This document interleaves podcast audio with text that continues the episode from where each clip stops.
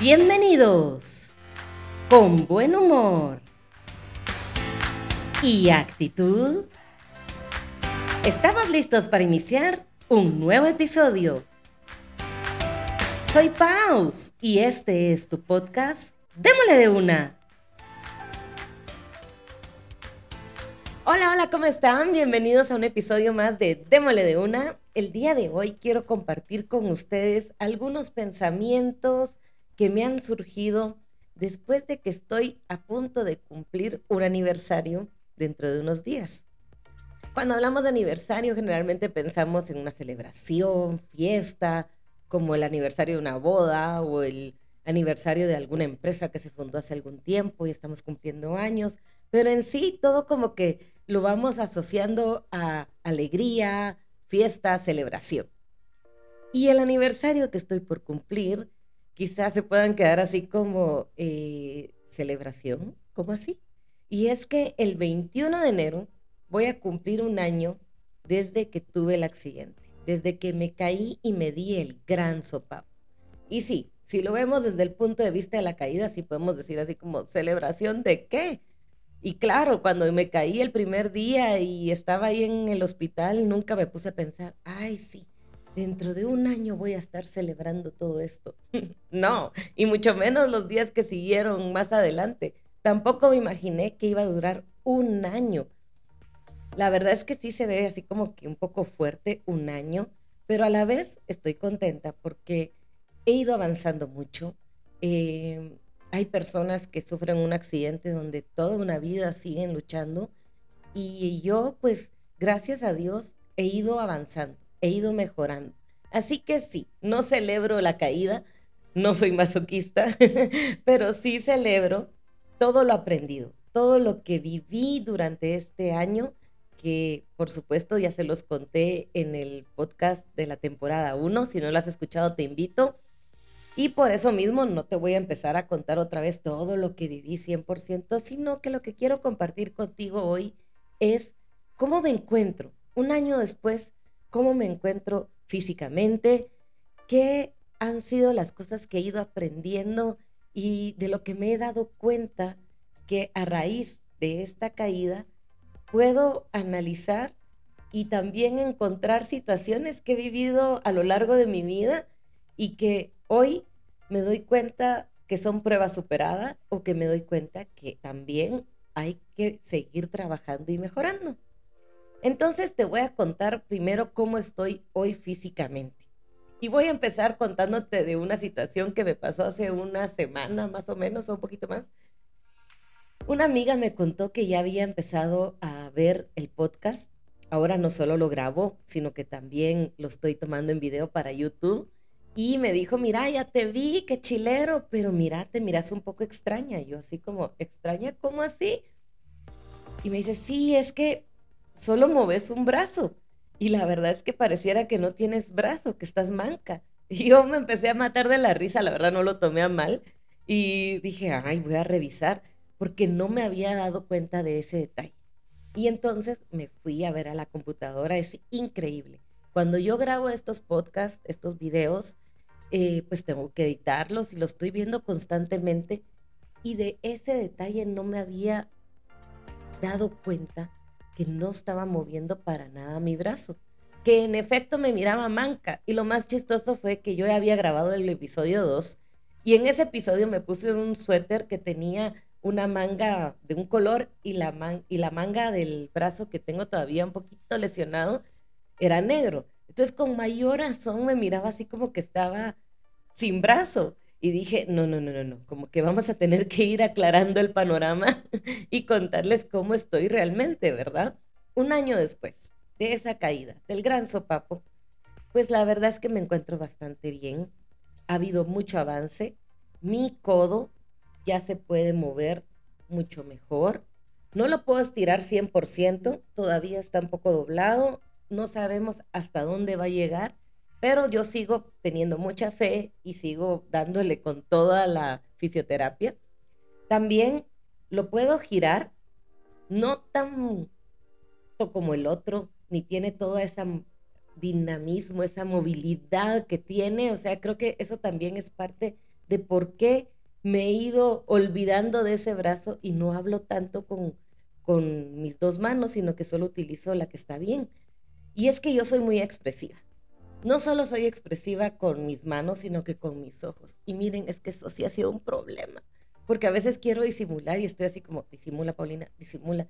Pero no puedo, mis ojos hablan, mis ojos dicen todo. Y ahí van como que con subtítulos, va saliendo así, tic, tic, tic, tic, todo lo que estoy pensando y es así como, ¡ay!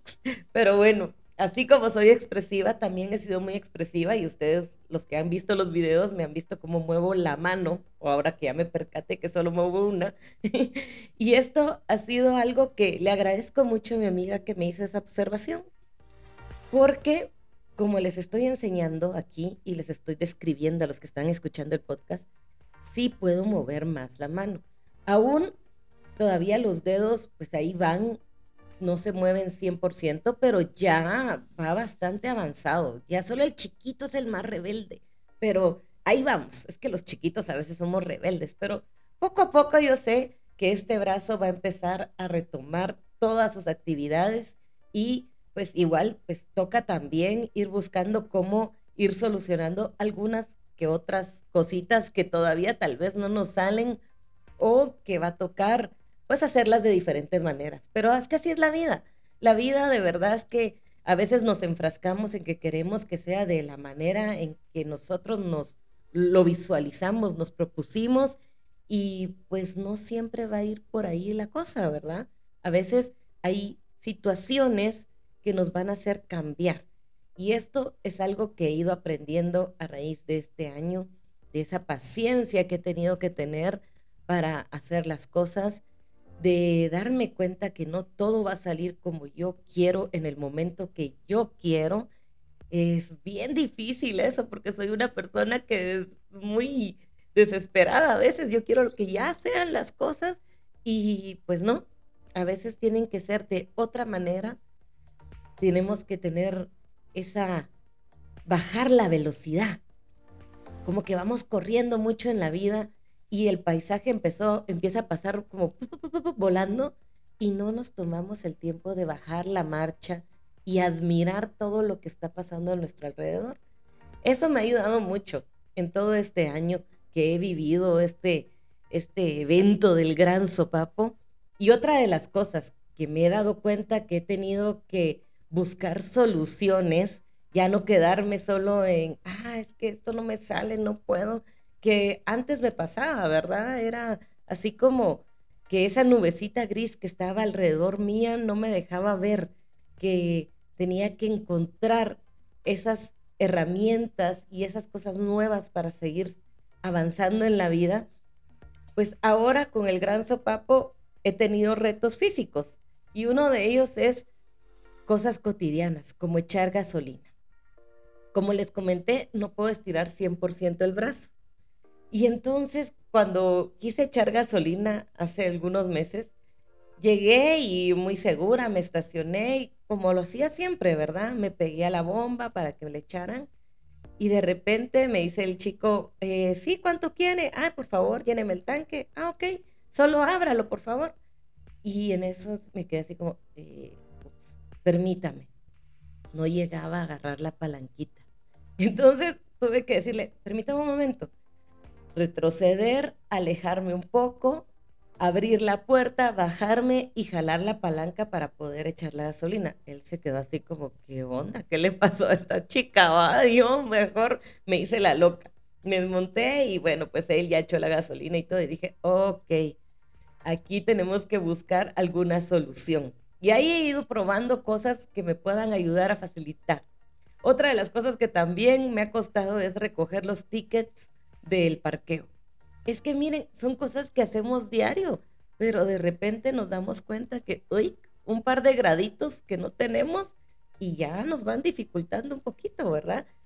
Y mi prima me dijo, mira, ¿y por qué no probas con unas tenazas de esas que se utilizan en cocina? dije, bueno, pues probemos, ¿verdad? Entonces fui, agarré una tenaza y en una de esas que fui a un parqueo traté, pero no tienen esa presión para agarrarla y los papelitos, si se han dado cuenta, hay que jalarlos un poco fuerte. Y entonces parecía que estaba acariciando el papel. La verdad es que la persona que estaba atrás de mí de haber dicho, uy, esa chava sí está traumada con el COVID. Hasta tiene tenazas para agarrar el ticket. Seguro algo de haber sí, de haber pensado, pero no, la verdad es que son las soluciones que he tenido que ir buscando a esas pequeñas dificultades que todavía están quedando. Pero la verdad es que son mínimas. Un año después de ese gran sopapo, yo ya puedo mover mucho mejor mi brazo y le sigo buscando soluciones a las pequeñas cosas que aún no puedo hacer. Pero tengo toda la esperanza que lo voy a lograr. Y así como estoy viendo y recordando estas pequeñas cositas que me han estado pasando, también me regreso a cómo estaba yo antes del gran sopapo, a todas esas situaciones que estaba viviendo y que no había logrado entender que podía salir de ellas. Les cuento que como cuatro meses después de la caída, hablé con una amiga a la cual quiero mucho y nos juntamos a platicar y cuando nos juntamos es horas de horas, pero nos cuesta mucho ponernos de acuerdo. Y cuando me caí, nos costó mucho más y todo y pasó el tiempo, finalmente nos juntamos y me dijo, mira, la verdad es que te tengo que decir que al principio no me quería juntar porque estaba muy molesta. dije, puchis, ¿qué hice, verdad? me dijo, mira, es que la verdad que habían pasado unos añitos donde me habían estado pasando una serie de cosas y yo no lograba salir. Al contrario, pasaba algo y cada vez como que iba abriendo más el hoyo y me iba hundiendo más. Y entonces me dice, mira, de repente escucho que tuviste ese accidente y me enojé tanto, porque decía, ¿qué más le va a pasar a esta pobre mujer que no hay modo que reaccione? y yo, pues la verdad que en el momentito sí me quedé así como, ay, lo siento, la verdad es que no quería hacerte pasar por ese momento. Gracias a Dios, ya cuando empezamos a platicar ese día, yo ya me sentía mucho más fuerte. Les recuerdo que desde la caída, todas las cosas como que las empecé a ver con otra perspectiva. Y pues ella después me dijo que estaba muy contenta y todo. La verdad es que agradezco esas palabras, primero porque qué bonito es ver cómo la gente a mi alrededor ha estado ahí y ha querido ayudarme. Ha querido sacarme de muchas situaciones en las que me he metido y darme cuenta de que al final, para salir de ellas, por mucho que mis amistades me quieran y hayan hecho todo el esfuerzo para apoyarme, estar a mi lado, darme palabras de aliento, la única que podía salir de esos hoyos era yo. Yo tenía que decidir si iba a levantar cabeza e iba a enfrentar la situación de la mejor manera o iba a seguir sufriendo y seguir viendo lo mal que me estaba tratando la vida y lo mal que estaba y que no podía salir de los hoyos en los que al final, tal vez en algunos momentos sí eran situaciones de vida que pasan, como les digo, accidentes pasan, pero es que toda es la actitud que le ponemos a la situación, ¿verdad? Entonces, sí, mi amiga decía, ¿en qué momento va a reaccionar? Y pues reaccioné finalmente. No quiere decir que tienes que vivir un gran sopapo para reaccionar si todavía tienes algún problema o estás viviendo alguna situación. No, no, no. Y espero que mejor a raíz de mi sopapo tú puedas ver que se puede, que hay que salir adelante y que lo que tenemos que buscar es soluciones, herramientas a las cosas que nos pasan. Yo las he estado viviendo en buscar soluciones, herramientas a las cosas que me han estado pasando a nivel físico, pero también a nivel emocional. O sea, busqué ayuda fui con la psicóloga, y empecé a ver cómo era que tenía que trabajar todo este proceso. Y así es como he ido viendo cómo a lo largo de mi vida hay muchas cosas que no lograba agarrar la onda, que no lograba como despegar, ¿verdad? Y me fui a pensar en, ok, estoy cumpliendo un año de, ese, de esa caída, de ese gran sopa. Pero ¿cuántas caídas no te has dado, Paulina? ¿Cuántas veces no te has caído y te has lastimado? Y recordé cómo me era cuando era chiquita.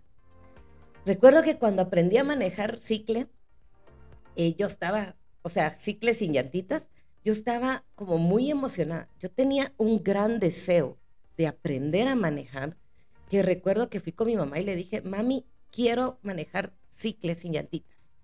Y mi mamá me dijo, ay, estoy ocupada, espérate un ratito. Creo que también tenía un poquito de nervios de que empezara a manejar sin llantitas, pero yo estaba decidida.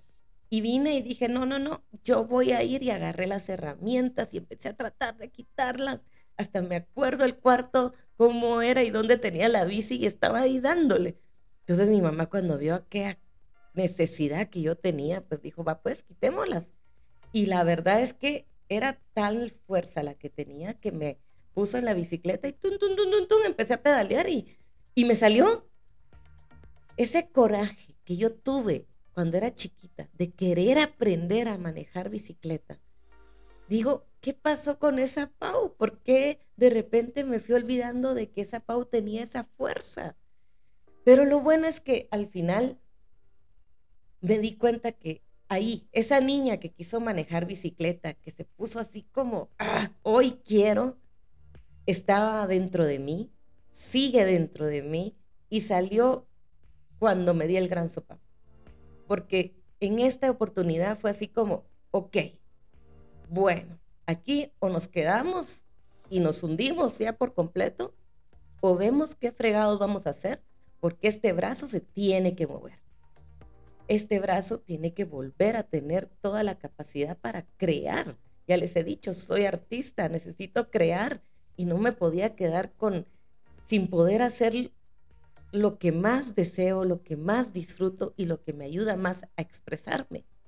Así que hago esa analogía de la bicicleta, de cómo es que de chiquita yo estaba con tanta energía, con tanta fuerza y lo logré, y cómo lo fui olvidando, pero gracias a Dios lo encontré.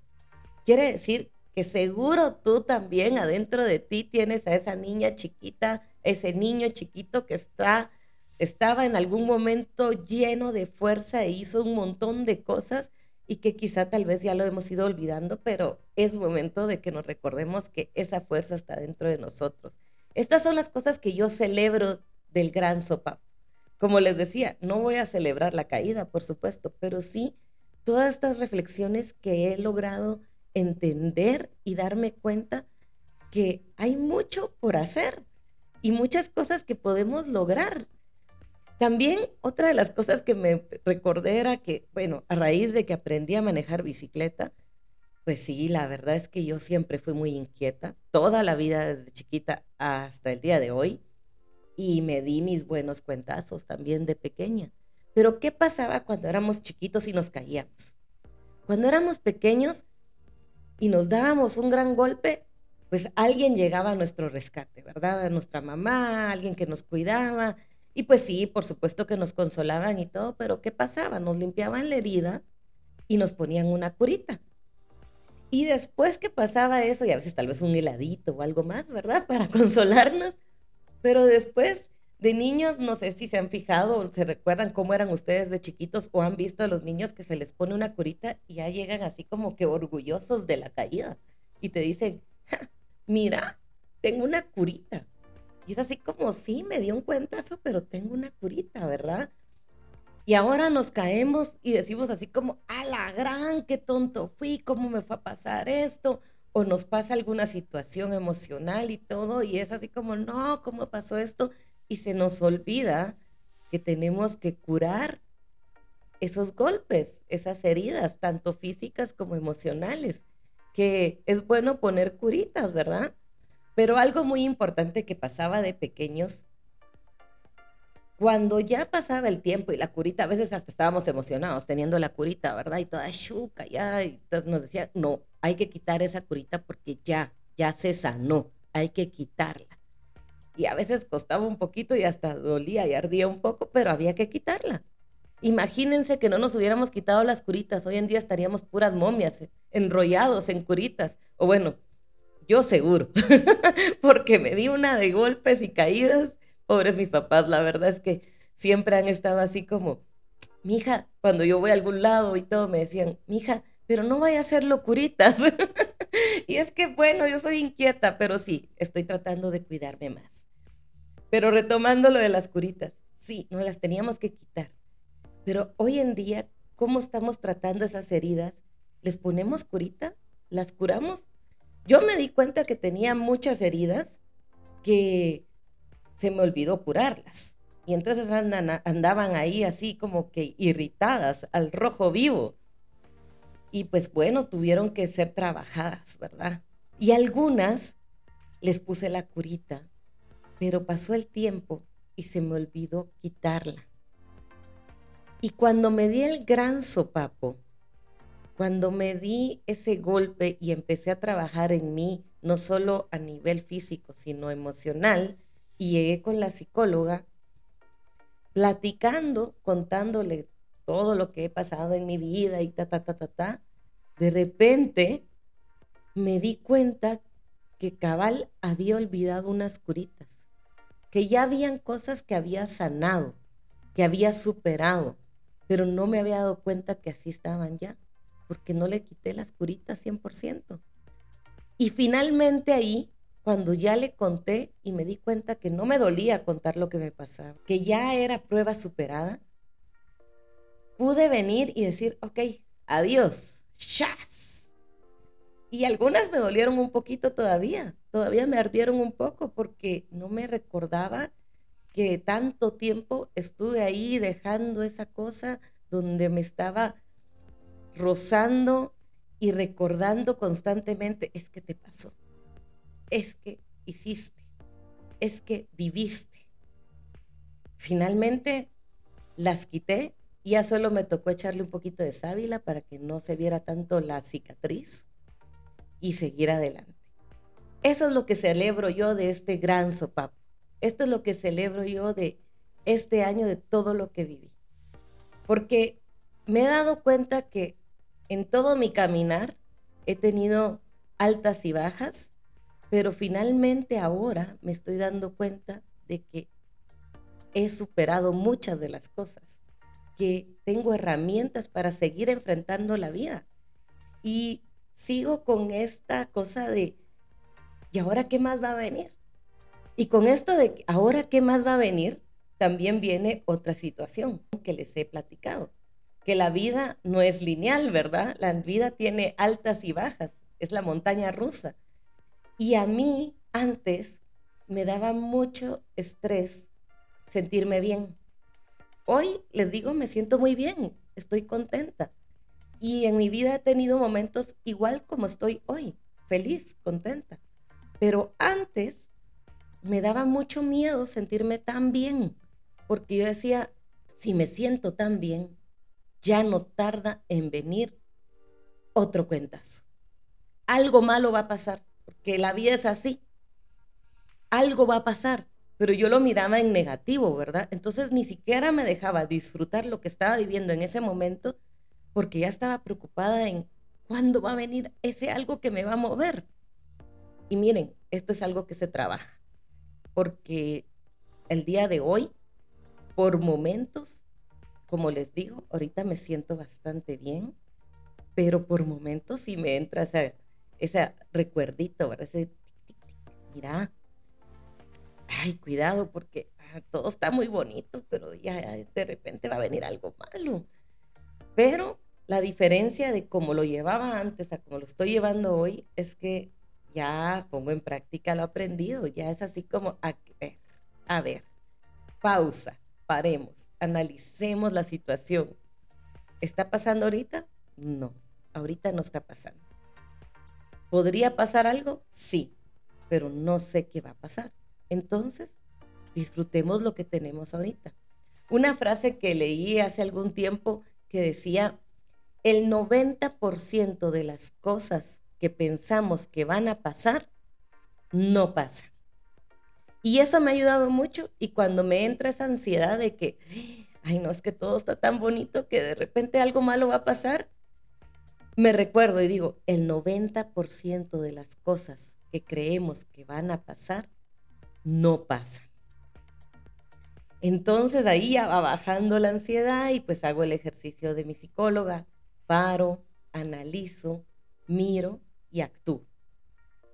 Y estas son las reflexiones que he ido aprendiendo, que he ido haciendo en esta semana que estoy a punto de cumplir un año de la caída, donde digo, ok, gracias. Gracias a todas aquellas personas que me han apoyado.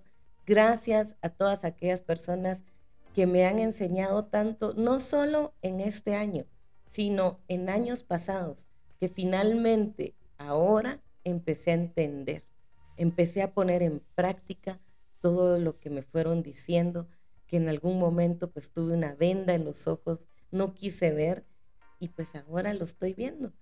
Así que sí, hay mucho que celebrar de este gran sopapo.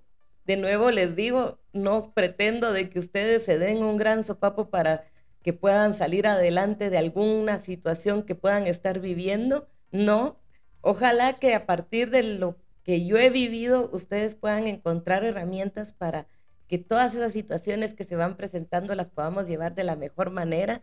Y pues sí, voy a seguir trabajando en mi mano para poderla seguir moviendo más, seguirme expresando como suelo hacer, porque sí puedo, solo que a veces caemos en nuestra zona de confort y ahí sí que no hay que estar.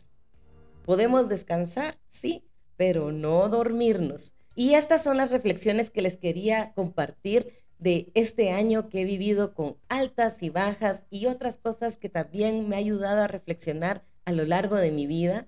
Y pues algo que tenemos que celebrar también muy importante es este podcast, este espacio donde podemos compartir. Recuerden, todos los martes a las 5 de la mañana ya están publicados los podcasts en diferentes plataformas y ese mismo martes a las 7 de la noche se publica en YouTube el video. Si ustedes quieren, se pueden conectar a esa hora y el chat va a estar activo para que podamos platicar. Si tienen dudas, comentarios, Ahí estamos en todas las redes sociales y también recuerden que ahora tenemos la página web www.demoledeuna.com. Así que los espero la próxima semana en Démole de una.